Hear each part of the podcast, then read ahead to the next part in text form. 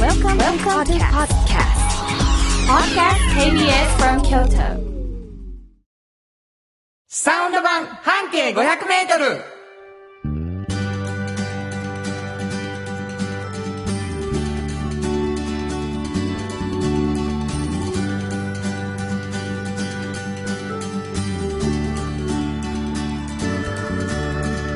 こんにちはフリーマガジン半径 500m 編集長の炎上真子です。サウンドロゴクリエイターの原田博之です2月8日になりましたはいもう僕ねお芝居の本番が近くてあ、もう大変です大ね。変なんですセリフ全部覚えてる何を言うねんもうやめてくれ今日は忘れさせてくもれうすぐやのに。じゃあやめてくれ、ほんまに。なんかお便り来てるということで。はい。ありがとうございます。えー、破れ傘さんありがとうございありがとうございま。ますす1月4日の放送で原田さんが、この番組生放送でやってみたいって言わはりました。はいはいはいはい。俺もずっとそれを願っています。おオープニングは今日の空模様の話とかから始めてくれはったら、より番組がリスナーに近いなーっていう気持ちになれます。なるほど。またいろいろなコーナーへの感想メールをその日の番組内で読んでもらえたらほんま嬉しいですなるほど。半径500生放送の実現楽しみに待っていますうわ、すごいじゃないですか。はーい。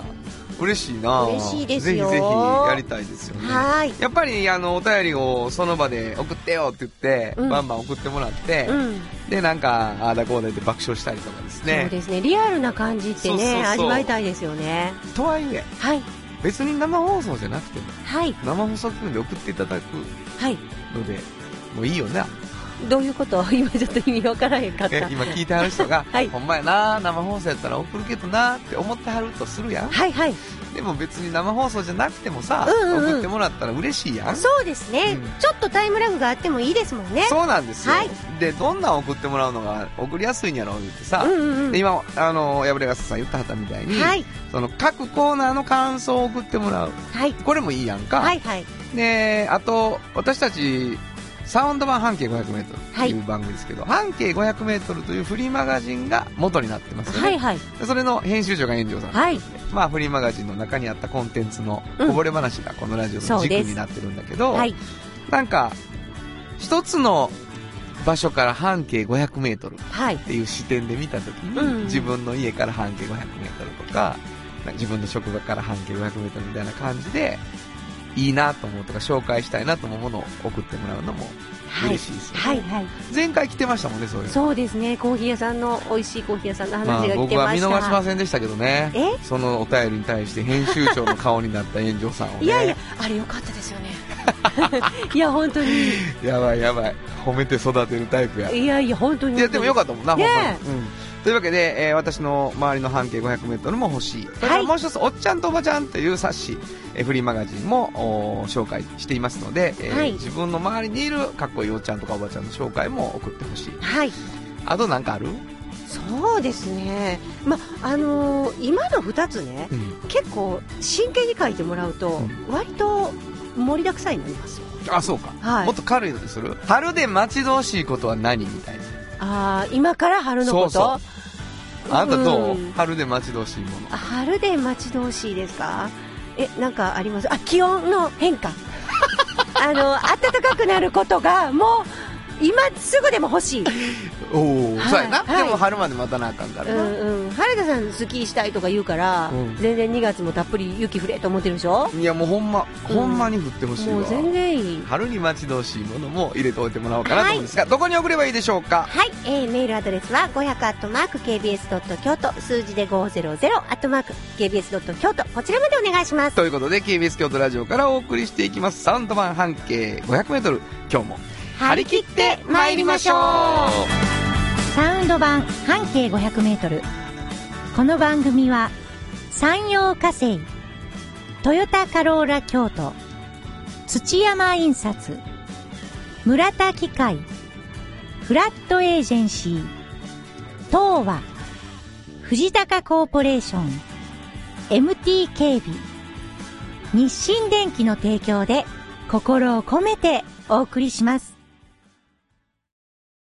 産業化成は面白いケミカルな分野を超えて常識を覆しながら世界を変えてゆくもっとお真面目に形にする産業化成賃貸を通して楽しい暮らしを提供するフラットエージェンシー京都と京都を訪れる人とが出会うプラットフォームでありたい今日も京都の街づくりを応援するフラットエージェンシー村テックを知ってますか人を助けるからくり機械がパートナー安心と誇りを持って働いてゆける会社ですなくてはならないまだないものを作り出し未来を描く村テック村テック MT 北へ抜かれた安心警備ハキハキテキパキキビキビと誇りを持って信頼できる警備に努めます感動のあるセキュリティサービスも提供する株式会社 MT 新庫編集長の今日の半径500メートル。このコーナー毎月2週目は京都の文化や伝統を縁の下で支える人をピックアップする半径 500m の名物コーナー縁の下の力持ちに登場した魅力的な方たちをラジオでもご紹介します。はい。まああのー半径 500m のフリーマガジン読んでもらうとわかるんですけども、はいはいえー毎回縁の下の力持ちそうそう。が紹介されていて、はいでまあもう随分の人数になっているのなってで、ますその中から、はいあの、改めてご紹介をいただくというのが第2週でございまそす。うなんですよ。どういう、その、縁の下って言ってもこう、抽象概念みたいな感じあるやんか。うんうんうん。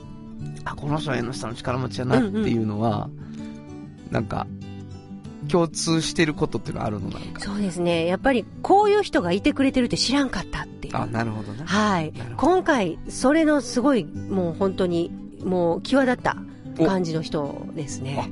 そうですか。はい。どんな方をあの、原田さんね、うんあの、二年坂とか行ったことあります二年坂って、うん。三年坂、二年坂ってやって。えっ、と、東大路通りのうん清水はいはいはい。のはいはいとはいこの、はい。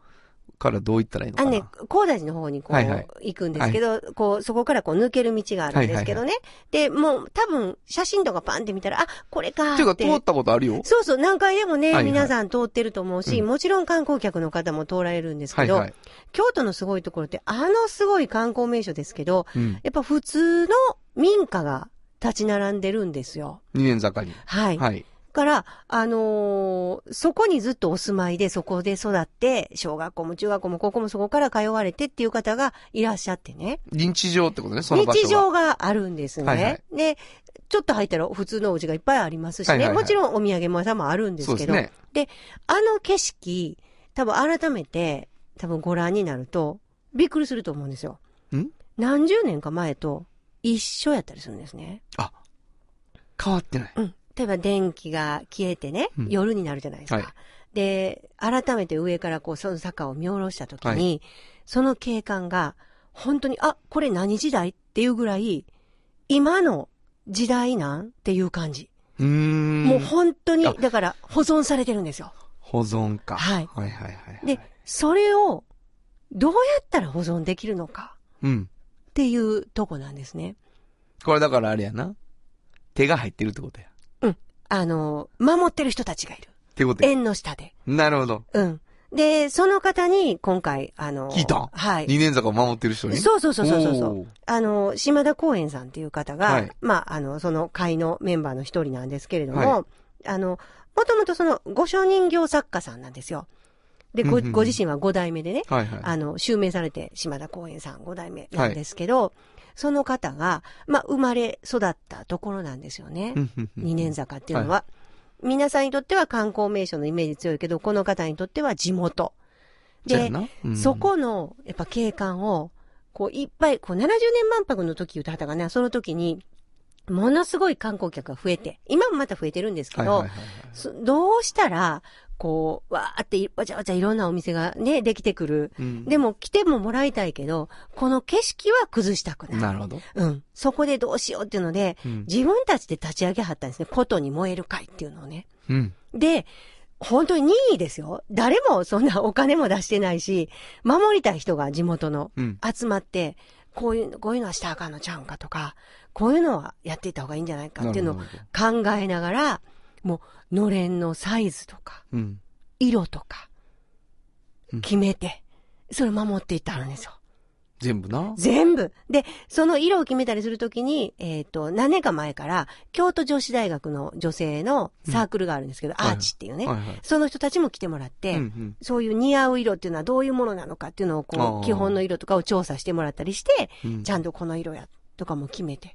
だから、今ね、すごいのは、二年坂で、スターバックスとかでもオープンさせてますけど、はいはいはやっぱりこのことに燃える会っていうい。はい。人たちのところに行ってね、どういうのやったらいいですかとかいうのもちゃんと聞いて、なるほど。で、こういうものにしてください。こうしてくださいっていうのを聞いて、それを守って皆さん出展されてる。なるほど。でも、これは別にそんななんか、あの、政府の組織でもないしね。なるほど。あなるほの、ど京都府京都市の組織でもないんです。うん。地元の人たちが立ち上げた組織なんですよ。うんでも、そこがちゃんと見張ってて、なるほど。もう行政の方にも働きかけて、はいはい。電柱をここ取った方がいいとか、なるほど。電線これ全部埋めた方がいいとか、うん提案して、うん。で、それを実現させていったんです。ね、すごい。私、こんなんね、あの、国がやったりするんやと思ってたんです。ああ、そうやな。ほんまやわ。うんでしょ、うん警官やもんだって。ほんまや。でも自分らが、もうこれ、発足して30何年になるんですよ。ええー、すげえな。もう私、こんなんやってはるって信じられへんかった。民間で。自分たちで。そううかん、民間で大変ですね。もう地元で。うん。で、でも意識を共通にするっていうの難しいよね。そうですよ。あのーでも、なんていうのかな、無意識に共通になってるっていう部分はあって、うん。その、なんていうかな、コンビニの看板の色までさ、はいちょっと抑えてったりとかするやん、うんうんうん京都って、うんうんうん。で、京都らしくあるっていうことを、その、一生懸命やってる、それこそ本当に気づかれない縁の下っていうことはあると思うけど、いつわかるかっていうと、うんそうじゃなくなった時わかるよね。ああ、当たり前と思ってるから。そうそうそうそう。うんうんうんだからその、その人たちがやってることを外した瞬間に出てくる、はあ。なんていうか、トンチンカンな色みたいなね。うんうんうんうんそのいや、そこにこれはあかんやろっていうのはわかんやけど、はい。どうやって守っていったらいいかっていうとこまでは捕まえてへんねんね、僕らはきっと。そうですだねから。そこが縁の下感っていうのはよくわかりますね。はい。あ、だから二年坂ねう。ん。一回、あの、暗くなってから行ってみてください。びっくりしますよ。本当。景色見たとき。え、これ今今って思いますよう。ん。なるほどな本当に。うん。意識高いうんなすごい。そうですか。はい。わかりました。えー、新庫編集長の今日の半径500メートル、今日の縁の下の力持ちは、はい。島田公園さんでした。サウンド版半径500メートル今日の一曲。はい。ここで今日の一曲です。まあ、あの、本当に自分の住んでる場所の当たり前を、当たり前じゃなくて素晴らしいのだと気づくのは、すごく素敵なことだなと思ったので、この曲にしようかなと思います。はい。ルイ・アームストロングで、この素晴らしき世界。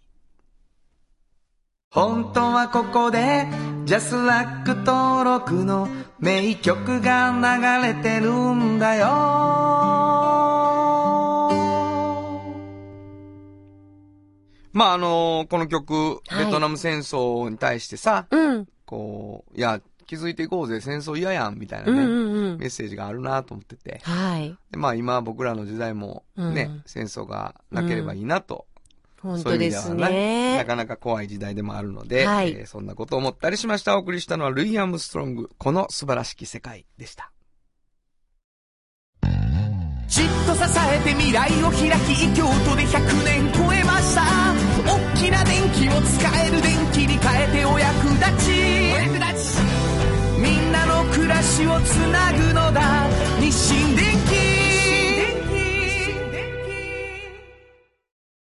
気京都に広がる出会いのバカローラ京都で乗り継ぐ思いつなげるつながる助け合う一緒に京都を応援しますゆっくり走ってもっと近くに「トヨタカローラ京都」「童話の技術力で広がる世界はなのから聞こえ」「その技術をもとに新しい未来を切り開く」「童話童話童話株式会社」まるさんから聞き出すのコーナーイエーイ今週も先週に引き続き、ハヒフの科のハヒフの皆さんに来ていただいております。ありがとうございます。こんにちはお願いします。ハヒフの科、は、原田博之さん。はいはい、ありがとうございます。ありがとうございますはい、ハヒフの科、ひ、はい。ひずめちえです。はい、ハヒフの科、ふ、福山修郎です。はい、あありがとうございあまりす。がとうございます。えっとね、 なんでなんでちょっと慣れてないから。はいはい。ああの、の、回しがね。回しがもうコーナーの説明もしないんですね、一切。えっと、このコーナーではゲストの方をお迎えして、ちょっと気になる情報や知って得する情報などを詳しく聞き出していきます。そういうことです。はい、言わない。は言わない。さすが言わないにタイプですね。はい、わかりそうましでたす。はいで。、はいですね、はいあの、この間も、うんうんもう、ハヒフノカさんが、うん今度ね、2月の12日から始まるじゃないですか、公演が。はいムーンライトクラブ。ありがとうございます。そのね、やっぱり私ファンなので、んうん今日はそのことについてね、ちょっとお話を聞きたいんですよ。お客さんとしての。お客さんとしてはの。なので、あの、この間、ワンシチュエーションコメディで、はいあの、バスエドショーパブのおかまちゃん二人がいるはいところに、幸恵さんというお蕎麦屋さんのはいはい。方がいらっしゃって3人のはバいタバタコメディということはお聞きしました。はいはいじゃあ、ちょっと今日、詳しくはいそこをお聞きしたいと思うんですけれども、はいはい。えっと、ビジュアル、私見てる側からするとね、はい。まあ、しゅんこちゃんは、ちょっと綺麗なおかまちゃん。わあ、そうで嬉すしいね。ありがとうございフます。ェミニンなち。ょっと細い目のね。はい。はいいつもですよねおしゃれな。おーはい。ほんで、ひろみちゃんおうおはう、えっと、ブチャイクな、あの、いい意味で ね、あの、愛すべきブチャイクまな、あ、よかっはた。よかったわい、。あの、おかまちゃん。もう汚いやったらどうしようかも。違 う違う。なね、可愛いあの、そういう感じのキャラの、可は愛い、いおかまちゃん。はいはいで、そこに、あの、まあもう本当に仲のいい、サチエさんといはうい、お蕎麦屋さんの理解者ね私はい理つも、解はい、者。はい、割烹着で。でもね、皆さんこれね、本当にもう、ハートフルなんですよ。もう、まず面白いっていうだけじゃなくて、もう本当に時事ネタ絡めて、もういろいろドタバタとそうね、ですいねろはいろいひろみちゃんが勘違いしてたりとか、知ったかしはてたりとかして、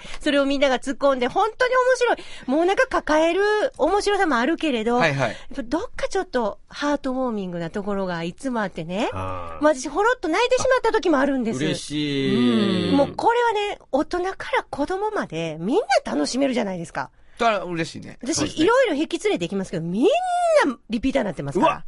嬉しい。ありがそとううですね、そおう客様方、本当あの、どんどん増えていってるの、ありがたいお話です。もう今回のお話は、ちょっと言えるところまで、どんな感じのものなのかっていうのをちらっと。今回どうですかどういう、あの、基本的にはね、えっと、シチュエーションも同じだし、はい。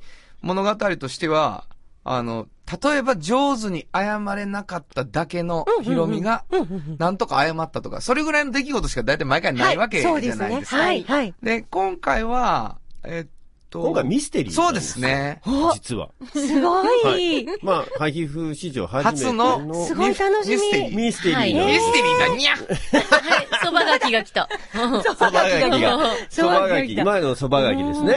んなるほど。ちょっと、しゅんこちゃんってちょっと説明してくださいよ。春子でやんの、その春子で今回そあうそんのう。た何言うてんのよいきなり困るわ、そんなん。説明しとか言うね。そういうとこあるわ、あんた。なんなん一体気持ち悪いわ。こんな感じなんですよそうねで。何がですか説明になってないですよね。いや、こういう感じで、ちょっと美しい、うんあの、細いスレンダーなオカマちゃんあがー、そうでいすつもひろみちゃんに、ちょそっう、とこう、すぐブスとか言うてくる。そうしかもザ・京都人なんで、結構京都風の、もう、いけずをするんそうでですす。ね優雅あるんです。あの時のね、もう鬼の首取った時みたいな笑い方がすごいですよ ね。そうなんですよ。ええ。おー言いますからね。 なんで笑ってんのあんた何も分かっていまへんどなういうことどすっていうようなこと がね、起こもるうんでこす。れ。が面白くて仕方ないというはいみんな大爆笑ですからね。はい、ありがとうございやまっす。ぱもう、でもこんな中でこの友情がね、もう本当にあったかい友情があるじゃないですか、根底にあ。りがとうございます。それが本当に面白い、見ていて。あのー、それはやっぱ、桂正彦という脚本家がですね、やっぱりそこの、まあ僕らのリクエストもあるんですけどはい、そこの部分のあったかさは担っていて、まあラジオドラマの方でも、それはちょっと出ているそうですのねではないか。同じ脚本家なので私たちも非常にやりやすくてで優すねしい感じですもんね、基本的にね。そうですねお芝居がね。ちょっとき聞いてもいい幸恵さんに、はいああのー、ムーンライトクラブで幸恵さんやってはるじゃないですか。はい。ほんで、ラジオドラマでも、あのこ、家の同方で。じ幸恵じゃないですそか。うヒはロいシの妻。しで、まあ、向こうはお芝居、舞台のお芝居。こっちはラジオドラマ。はい。で、なんか、そのなんか難しさみたいなのあるの同じ役の。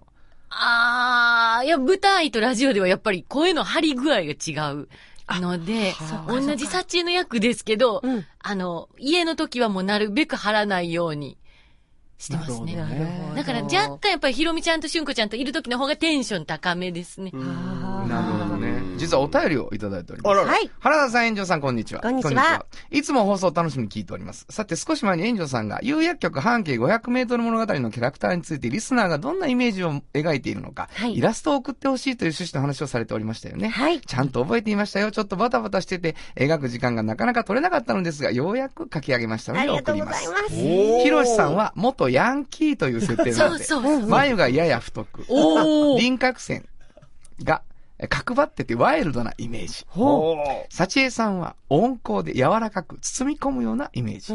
俊君は都会っぽさの洗練さと、社会貢献を担って立とうというしっかりさを持ちつつも、やや好奇心旺盛で子供っぽい一面もあるイメージ。すごいそんな感じでイメージ画を描いてみました。へーどうでしょうというのでいただきました。あの、わーなんとか皆さんにも見ていただきたいので、はいホームページでも、あの、紹介ができればと思うんですそうよ。なんですか自由はいイラストをねうわ、ーちょっとね頼え、こむそれうっていそうのうプが。ロっぽい。あ、もうプロっぽいにゃんこちゃんもいるじゃないですそうか。にゃんこも本当だ。ね、えー、そそばば湯湯ととそば蕎だきがいい。上手に書いてくれてはりますね。なんか全体的にちょっと若くて可愛いですやよね。めて。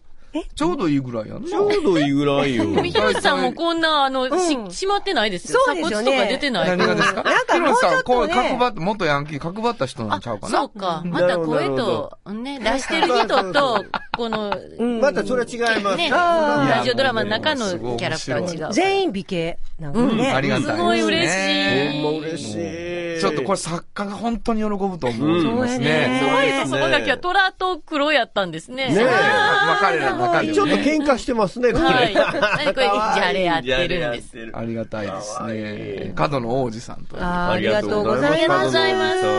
まあ、あの、来ていただいてる時にちょうどイラストをね、紹本介当やできたのであ、。あ、本当ですね。嬉しいですけれどもね。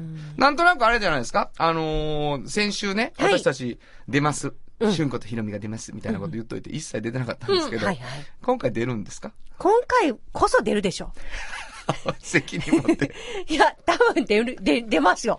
確か出ますよ。確かにね。はいはいはいえーわかりました。はいえっと、まあ、ラジオ毎週楽しく聞いていただくのとは別に、うん会いに来てほしい。はい。はい。ぜひ、ぜひ。そして、まあ、会いに来ていただだくとですね、何がわかるかというと、萩生のか、まあ、あの、桂正彦はステージ上に上がりませんので、はいはいはい。萩生という3人だけがうんうん。役者はい。なわけでございます。ということはですうんよ、うんラジオドラマで3人以外の、はい。 3人以上の人が出てるということそうは、そうそう。声優は何役かやってるということなんですよそね。うですうねん。何と何が誰でそうそ。うはい。だから、ヒロシが誰なのか。はい。 本当にこう、か 角張った顔しているのかとかね。そうですうね。ん。旬は都会っぽいのかとうんか、はいはいはいし私服がダサいんじゃないかとか。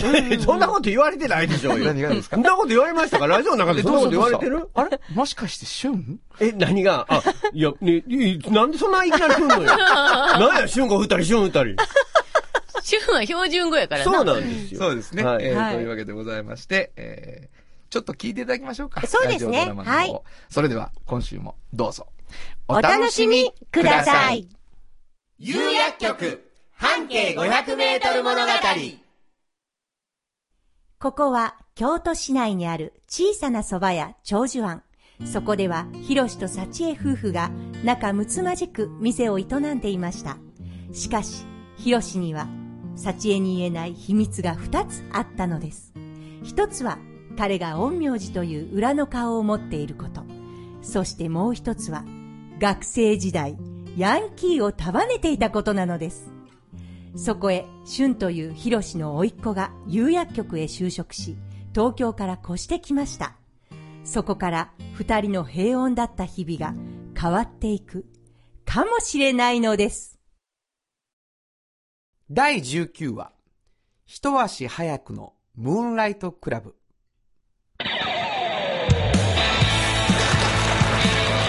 いやー、ムーンライトクラブのレビュー楽しかったでしょみんな歌も踊りもうまいいねや、プロやもん。一人だけ踊りがワンテンポずれてたけど。あれがひろみちゃん。あ、でも、ひろみさん、歌はすごくうまかったよね。ひろみちゃんの歌は折り紙付きやで。さあさあ、楽屋行きましょう。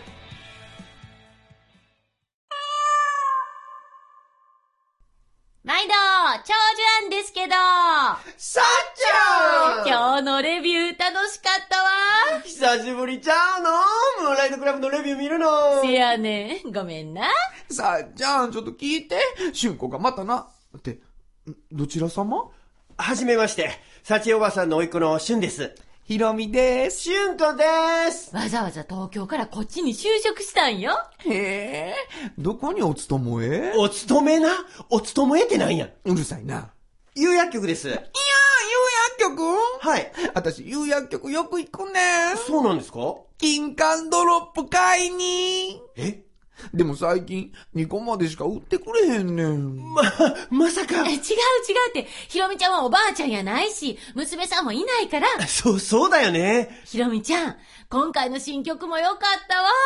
せやろ自信作。よう言うわ。曲作りスランプやったくせに。ぎく。せやったね。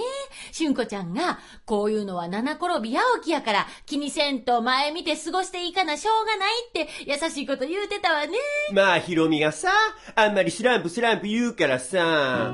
でも、こういうのは気持ちの問題やと思うねん。別に手怪我したとか、そういうの違うんやから。七転び八起きってちょっと積極臭いけど、そういうのもね、たまには、ってか、今なんであんたギター弾いてんの今いるい、い、いらんかったいらん。あんたら話してるんやろまあまあ、しゅんこちゃんも心配してるってことやんか。そうやったんや。二人とも、ごめん。ええよ、もう。でもさ、そのことわざよく聞くけど、7回転んで早起きってどういうこと八起きや七転び八起きや早起き違う八回起きてるんやええー、でもおかしいやん !1、2、3、4、5、6、7、やー、9、10とか言わへんやんおかしいやん !7、やー、9、10って、7、8、9、10やんええんやひふみで言うたら七ややねんそんなん使いません普段使いませんから却下です。なんなんあんたほんまほら、しゅんくんギャーギャー言うから、この子びっくりしてるやんあ、いやでも、あっけに取られたのは本当です。しゅんくんやっけなんかしゅんこと被ってるけど、いい子そうやね。ああ、ありがとうございます。しゅんちゃんはええ子やで。なんかあげようかな。なんでそこで見えはんのお金ないくせに。いいんですムーンライトクラブのこと好きになってほしいやろああ、いやいや、もう僕今日でファンになりましたから。嬉しいわ。ほな、これあげる。何ですかイカリング。え、イカリングあ、ごめん、間違えた。イヤリング。いイヤリングひろみちゃん、イヤリングはしゅんちゃんにはいらんのとちゃうかな。 そうかなうん。あんたと違うから、いらんから。せっかくフランクフランクで買ったのにフランフランな ?C 読まへんから。じゃあなんで C 入れるんよフランス語やからや。わかここは日本でござんしょってるわ、そんなこと。ほな、フランクフランクでええやんか。んただけそう読んだらええがな。ごめんね。いつもはこんなんやねん。た、楽しいよ、ほんと。はてさて、ムーンライトクラブの人々とのやりとりはどうなっていくのでしょまだまだ続くで。あんた誰に向かって喋ってるんよ。うつ、続きはまた来週。提供は有薬局でした。有薬局っていう薬局。明日をつなぐ有薬局。う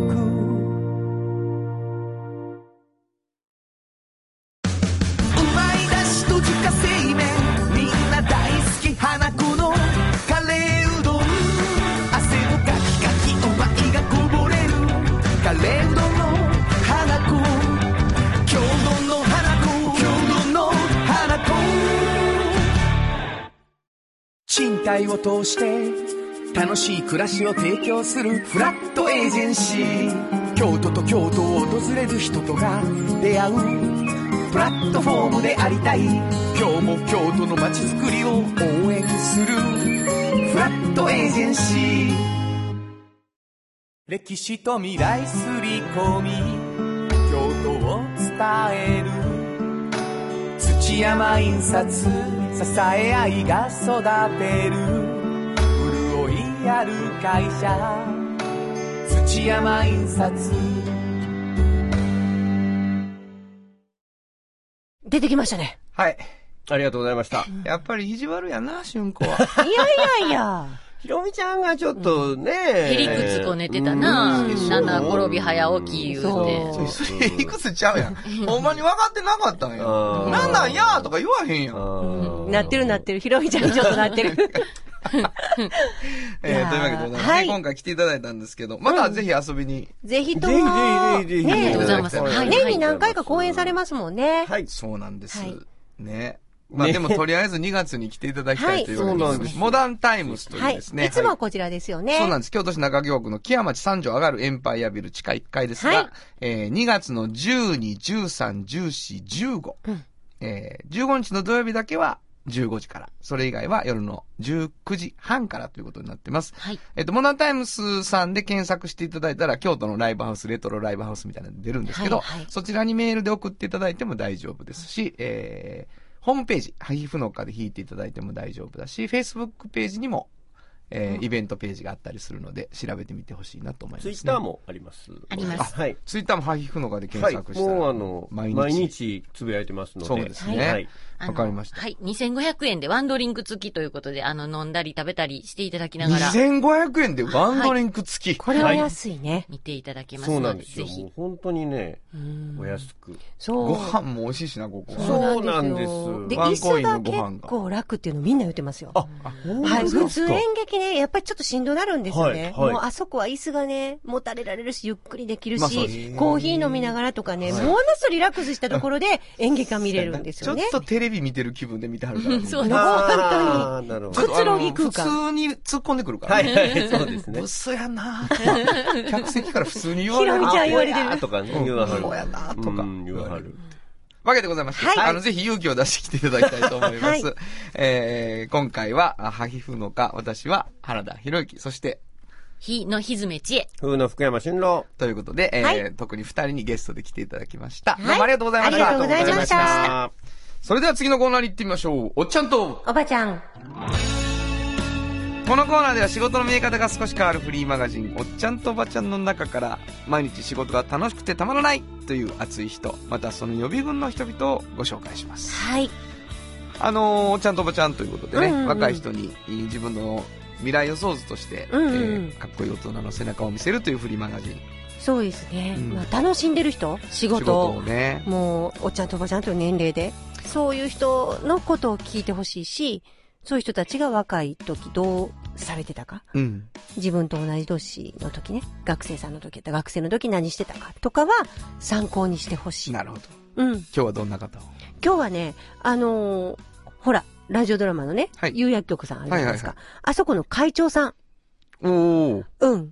あのー宇野進さんっていう。はいまあもう、おっちゃんというよりも、もう一個上の世代かなっていうぐらいなんですけど、すごいんですよ。あのね、岡崎中学、大木高岡中う校ん。はい。あ、だから、えっと、第三近隣小学小学校、岡崎中うん学、大木高大校木なんですけど、あなたの先輩じゃないですかあ、そうなんです。あの、もう、もう一つすごいこと気になりませんかんこの経歴。沢田健二と一緒なんです。沢田研二なほんまやはい。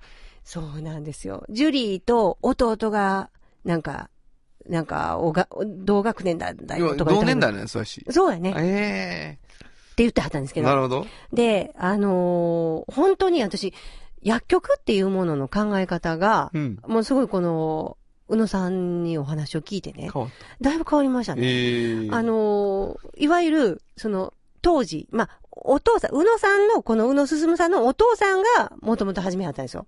うんうんううんんな二代目なんや二代目なんですね。はいはで、始めはった頃の1950年代っていうのは、まあ、国民健康保険とかの制度も、あの、まだできてないしな、るほど。本当に町医者みたいな役割やったらしいんですあーなるね。ほど。薬局がね。そうそうそんう。。だから、こう、あのーちょっと子供が竹どんぼで怪我したとかやったら、はい。赤チンとか塗ってあげるとか。 マジでマジで。そういうことからは、始めてて、赤切れにならはったら何個持ててあげるとか、いうのもあるし、あと衛生状態がまだ良くなかったでしなるょ、ほど当時って。ね。だからはいはいあの、ドブに棒グラとか湧くから、はい。はいはいはいその薬をね、こう、水質を調べるっていうのも薬局の仕事。へえ、すごい。だから、そういう、何が言いたかったというと、あのね、あの、言うたはるのね、お豆腐屋さん、大戸屋さんとか、で、なん、畳屋さんとかいろいろあるじゃん。で、薬局なんですよ。で、街の中のすべての役割があって、はいはいはい。自分はその役割を担っているっていう感じなんですよ。仕事がね。仕事が。うんうんうんで、当時はそういうことをやってたけど、うん今は、やっぱほら、介護制度とかが充実してるし、なほどなほあの、すこれから高齢化社会でこうなってとかあるから、あの、薬剤師さんが、介護士として、どうんあの、そういう訪問したりとかね、行ったりするわけですよ。や介護介護士としてじゃない介護士のようにはいはいはい。訪問して、うんうんうんあの、いろんなことを助けたりとうかんできるようになってきてるから、そういう制度ができる前から、うん割と早めに、ニーズとともに動かはるんでね。なるほど。で、そこが違う、そう。私、うまいこと言えて、言えてるかな。えっと、ニーズとともにう、ん。もう一回言うた。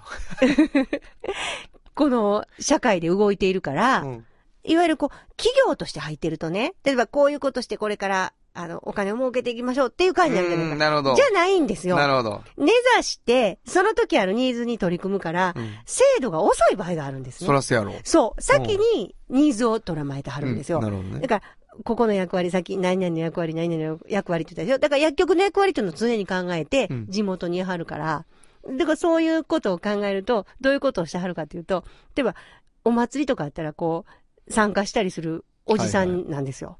もう地元のね。うんそしたら、何やってはる人って聞いたら、あ、薬局っていう感じ、後でわかるっていなるうほ。どだから、その、本当に地域の根ざした活動に、もう参加されてはるんですね、この方う。んで、知らんてる間に大きくなってきたんですって。え、え、仕事がね。薬局が増えてきた。それどうしたどうしたどこで、どうなっただから今そうさ、うん、その、ニーズに応える、うん。しかもそれは、えーっと、お金になるかどうかわからないけど、ニーズはある。そで、そこにまずやっていく。う。はい。で、制度っていうのの意味が、うん。その、国が準備したりすることそもうそうそうそやうけ。ど、そう。それがそのさ、お金を払ってもらうし、に叱るべきことやっていう意識がまだない状態の時からやらはるわけやん、言ってみたら。そうです。保険の制度とかがうん整っていないけど必要やからやり始めるじゃないですか。でなるほ、どそういうことやり始めると、あ、保険で整えていかなあかんっていうふうに制度が後で追いついてくるじゃななるほいど、ですなかる。ほど。で、そうやってこう、隣の町にも、隣、村って言ったはずだな。村っていう感じがするんですって。で、村にも、隣の村にもって言って、薬局がやる役割をこう分散させていって、でそれが仕事になっていったんやな。なっていったっていう。ああ、でも信頼を勝ち取るんかな。あ、もう絶対そうやと思います。なるほどね。だから、何でも取り組み早いなと思って聞いたら、いや、あの、ニーズが先あるって。それを見たはんねんな見たはる。そでもどっかで仕事にする意識も強くないとさ、う。うん。全部ボランティアにされるやん、今。そうです。だから今、薬剤師ですって今、自分が名乗ってはるし、会社も名乗ってはるから、薬剤師さんの集団なので、なるほどね。いやすごいなと思いましたね。い、やー、それはなかなかすごいことやな。だからう、ん、やっぱりプロ意識を持っているっていうことと、うん、ニーズっていうことに敏感で、うんその、それが仕事になっていくかなっていかないかの前から、うん必要やからやっていく。そうそうそうそうでそう必要やから仕事になって当たり前みたいな、うんなうんそこに何かがね、そうです、そうです。あのだから店舗数とかの多さとかは全く何にも思ってはらへん感じでしたね。好きなのはそのニーズに合わせてこれが足りひんからそれをやったけななるほど薬剤師という立場で。じゃあ今の数必要なんやってことなんや。そうですね、釉多薬めっ分。ちゃあ多る分のねは、ね多分ね。全部のニーズに応えようもたら数的にはこれぐらいいるやろ、みたいな。そうですね、ふにそう考えでてはするんだよね。そうそうそうそはうははでやってる仕事の面白さっていうのをは語るときに、その赤字の話からよはったから。なるほどな。そうわそういうことっていうあんたは夢中で聞きそうやな。いや、でもむちゃくちゃ面白かったですよ。せやろね。はい。哲学がある、ジュリーと同年代の。はい、同年代。ちょっと上ですけどね、ジュリーよ なるり。ほどね。うん。わかりました。はい。えー、もうラジオでもすっかりお世話になって、はいなんとなく有薬局のことはね、はいこ。のラジオ聞いてる人は、あのはい好きになってくれてるといいなと思いますけど、はい。思い出すとおかしいですよね。有薬局って有薬局って。面白いで すね。それは面白い。いや、まあ、よう通ったわ。は昔ねい。はい。本日のおっちゃんとおばちゃんご紹介したのは、はい。有薬局の宇野進さんでした。サウンド版半径500メートル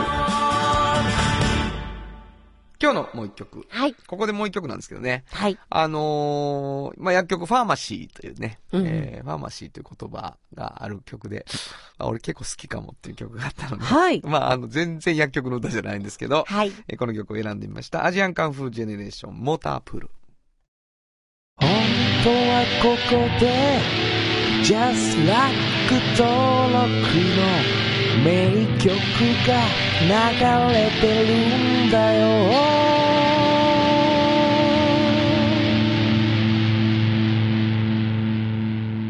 あ、時間ということでございました、は。い。なんかやる気がめっちゃ、なるのかないのか分からへんボーカルがね、うん。あの、好きでね、僕、あのよく聞くんですえ、よ。いい声ですよいいね。んですよね、ギターサウンド。バンド組みたいなと思うよね、あの時間聞くとね。あ、そうなんや。はい。もう、あの、いいなと思うん、いつも思うんへでーす。お送りしたのはアジアンカンフンジェネレーションで、モータープールでした。村テックを知ってますか人を助けるからくり機械がパートナー安心と誇りを持って働いてゆける会社ですなくてはならないまだないものを作り出し未来を描く村テック村テック童話の技術力で広がる世界はなのから聞こえその技術をもとに新しい未来を切り開く童話童話童話株式会社歴史と未来すり込み京都を伝える土山印刷支え合いが育てる潤いある会社土山印刷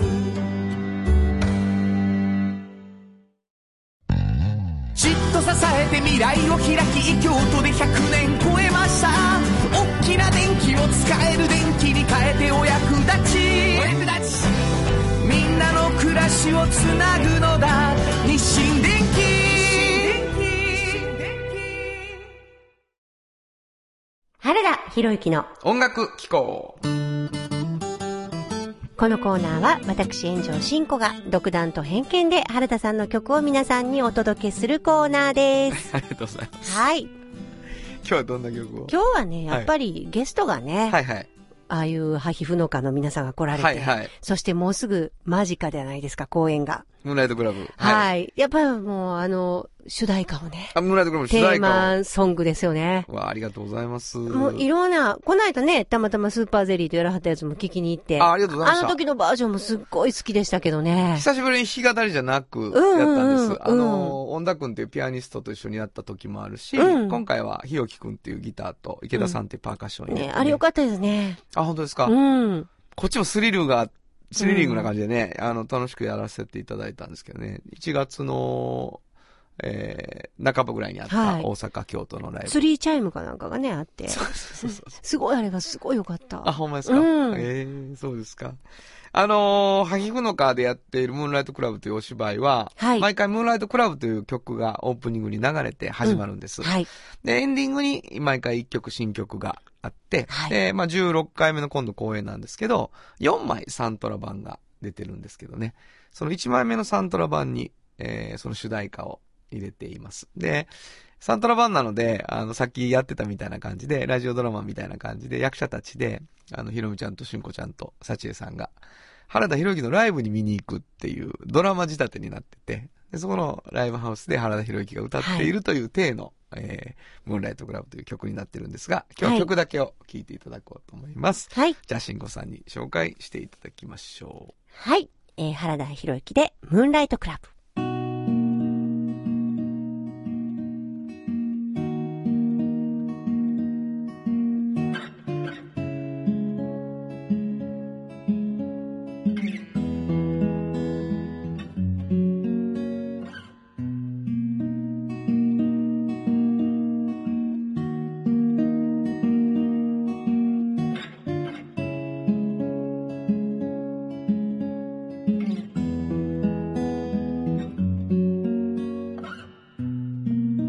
一切の夢をムーンライトクラブが飲み込んでネオン灯せば愛を飾って偽りを語る安らぐ嘘に引き寄せられる夕方は寂しくてダメねモーニングライトまでがすべてね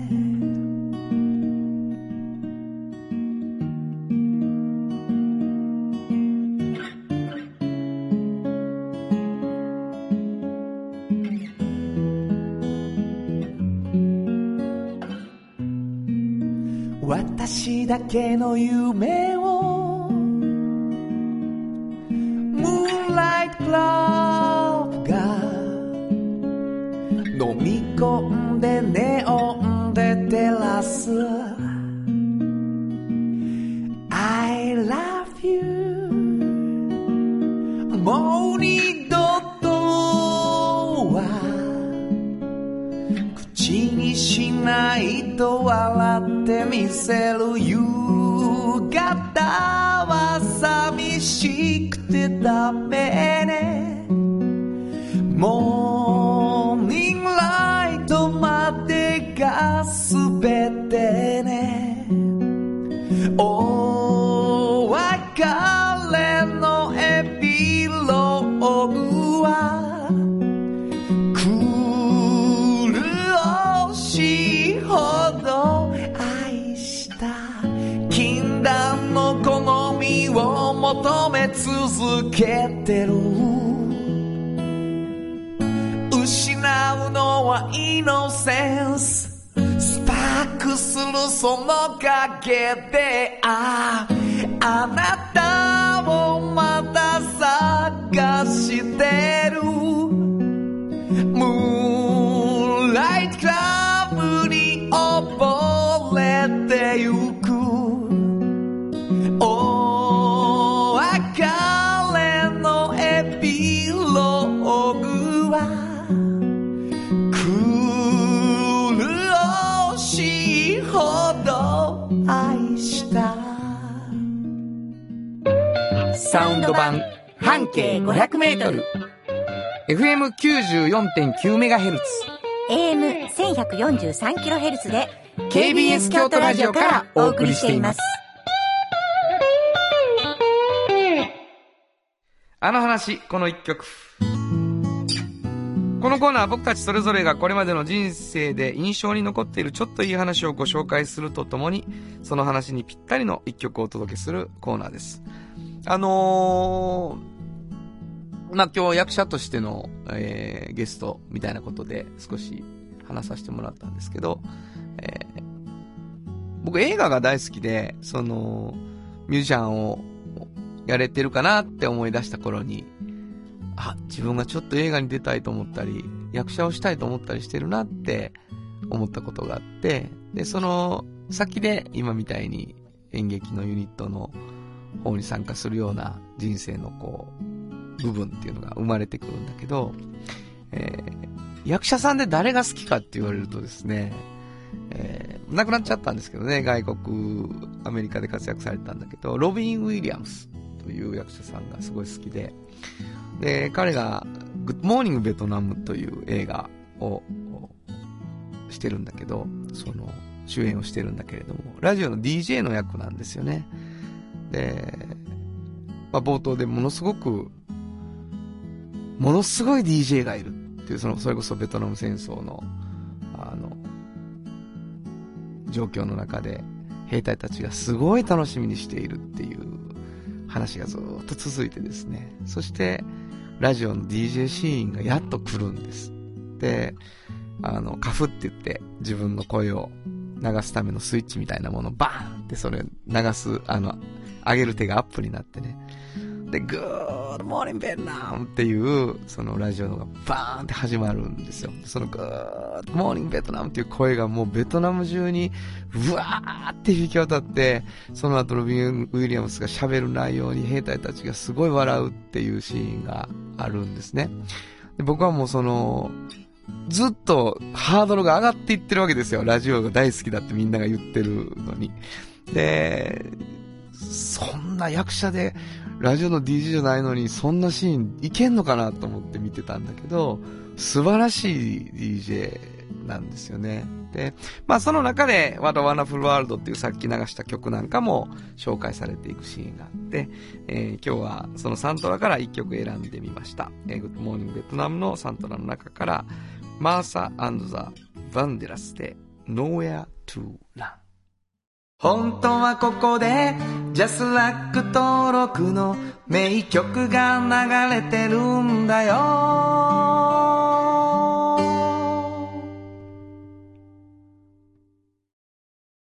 産業化成は面白いケミカルな分野を超えて常識を覆しながら世界を変えてゆくもっとお真面目に形にする産業化成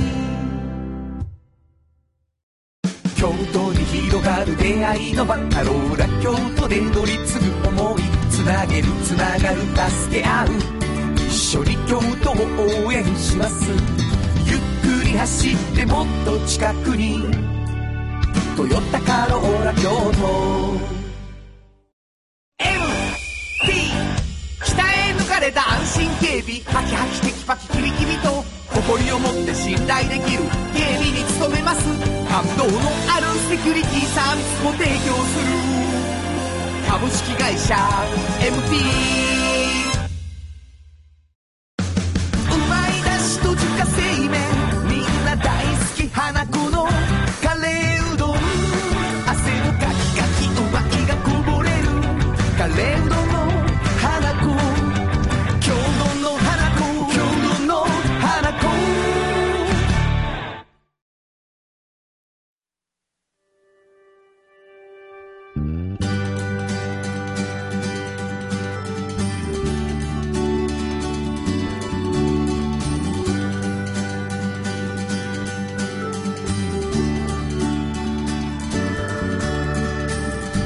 誰にも気づかれずそこにあるあっという間にエンディングでございます。はいえっと、お便りをたくさんいただいてるんですけど、はいちょっと紹介してください。はい、えー、琵琶湖さん、ありがとうございまありがとうございますす。炎上さん、原田さん、こんばんは。こんばんは。今日も楽しみながら聞いていますあよりが。とう。この間、メールを読んでいただきありがとうございましたおー。とんでもないですラジオドラマの内容や誰が携わっているか分かりましたよお。放送日によってドラマの展開を楽しみにしながら聞きますよということでめす。ちゃめちゃ嬉しいじゃないですか。嬉しいですね。なんかこう、ラジオドラマをさ、うんあのー、お芝居と違って、はい。もう本当にこう、シャドーボクシングみたいなとこあるから、うん。